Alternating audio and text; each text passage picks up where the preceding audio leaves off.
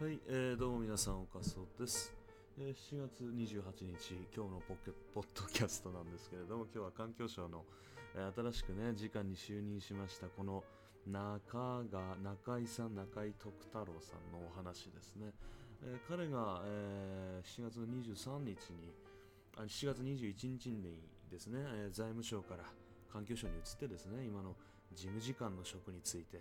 そしてですね、早々に、まあ、さすが財務省といったところですけれども、炭素税の導入が環境省の悲願だというようなご発言をされているわけですね。大変また甚だしい、本当に非常に問題のある発言をされたなと思ってですね、まあ、ツイッター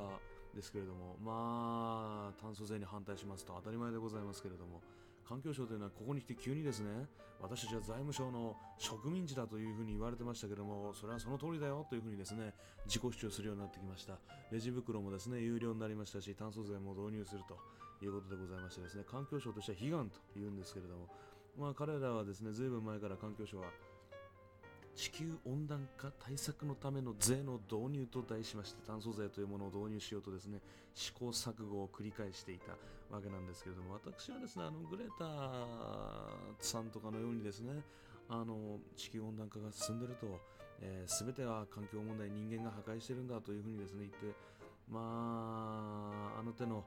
ヒステリックにご発言されているように聞こえますけれどもああいう人たちに対して私はあまり好印象は抱いてなくてですねうーんまあむしろ、まあ、お静かにやっていただければ幸いでございますというふうに思ってるんですけれどもだんだんこの環境というものをですね、えー人間が環境を壊しておいて人間がその環境をですね、えー独自に回復するための新しいですね利権を生み出そうというですねあのグリーンニューディールなるワードはですね私からすると本当虫唾が走るようなワードでアメリカでは進んでますけど日本ではぜひとも進めたくないということを思ってます。ね、中井さんなんてのはね早々にこういうふうに炭素税といってですね、えー車とかね新しい日本だってデフレなわけですから供給をですねどんどんどんどん景気刺激していかなきゃいけないのにですね炭素税を導入してねほとんど二酸化炭素かかるわけですよそしたら原子力発電もですねもうほとんどあのあの一件のせいでですよ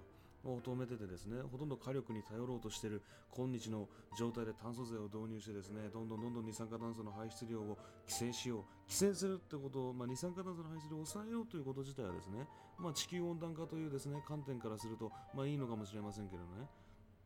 これがまた新しいですねあの規制になって日本の経済成長をとどめる、もう進めよう、まあ、経済成長を損ねることは目に見えてるわけですから、まあ、いつも言いますけど、ま、今じゃないと。やりたいやりたいのは勝手だけれども、でも私はそういうのに対してはもう断固として反対していきたい、炭素税の必要性なんて全く持ってないわけですね。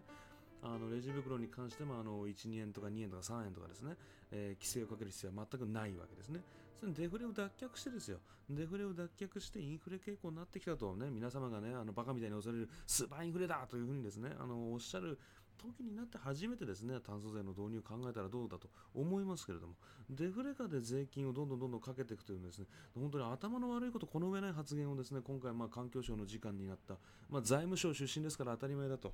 ね、大思いですけれども、まあですね、ここで諦めてはいけないわけですね。もう断固としてこういうですね、官僚がですね、もうバカのように好き勝手に言ってですね、日本国民の、それ個人のですね、あの、徳を、所得をね、損ねるような、こういうですね、公僕はですね、叩き潰してやらないといけないわけですね。そういうふうな官僚がね、ばっこしないような政治状況に、行政側がですね、さらに立法もですよ、もうちょいマシなですね、政治家を揃えて、行政を管理して、そういうね間違ってね、間違った脳みそになっちゃった官僚たちをどんどんどんどん首をはねるぐらいの気持ちを持っていかないといけないわけです。彼ら自身は頭いいんですよ。そりゃだって官僚、なんですか官僚育成学校である東京大学を出てるわけですから、ね、だから東大に問題があるんですね。東大に問題があるし、まあ、だからまあそういう考えのもとに行政を行おうと行ってですねそれで国家のため国民のためになると本気で思ってるんだったら頭おかしいですからそういう人々たちにですね教えてあげなきゃいけないわけですね。で彼らに教えるためにはまあ飴と鞭ですよ。だからもう鞭鞭を打ってやらないと分かんないですね。自分今までもう思うがままに生きてきてるわけですから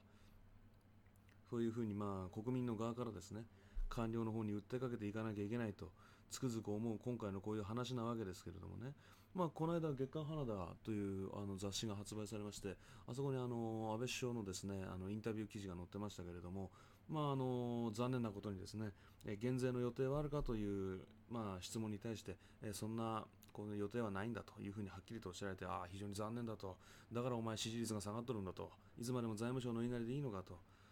ね、そういうふうに思うことがありましたけれども、まあ、選挙が近いと、まあなんかね、えー、メディアがバカみたいに、えー、感染者数が増えてるからとか言って煽ってますけれども、まあ遠からず選挙はしなきゃいけないわけですから、まあ、その選挙のタイミングでですねこういう炭素税だとか、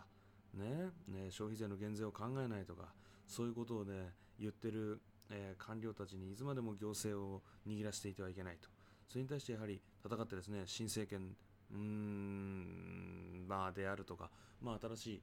あの減税に向けた方向性ですねというのを提示して景気対策打っていかないといけないと思うわけであります。国民民主党とですね立憲民主党の合流という話がありますけれどもまあ、国民はですね減税という方針は譲らないという感じで来てますね。一方、立憲はその減税に対してやはり賛同できないという状態ですから、まあ、このままだと立憲と国民の合流は、たとえ合意があったとしても、やはり減税という部分で合意できなければ、まあ、国民としては株を下げるだけですから、まあ、得はないだろうと。で立憲はですねここでまあどうにもなんなきゃね、結局自民の、えー、法筆団体にしか過ぎませんから、それじゃあまああのざまですからどうしようもないだろうと思うわけですね。それではですね、この炭素税に向けて、炭素税導入なんていうのに断固反対ということで、えー、ぜひとも環境省の思うがままにはさせないということで、戦っていくべきだと思うわけであります。それではまた次回お会いしましょう。ご視聴ありがとうございました。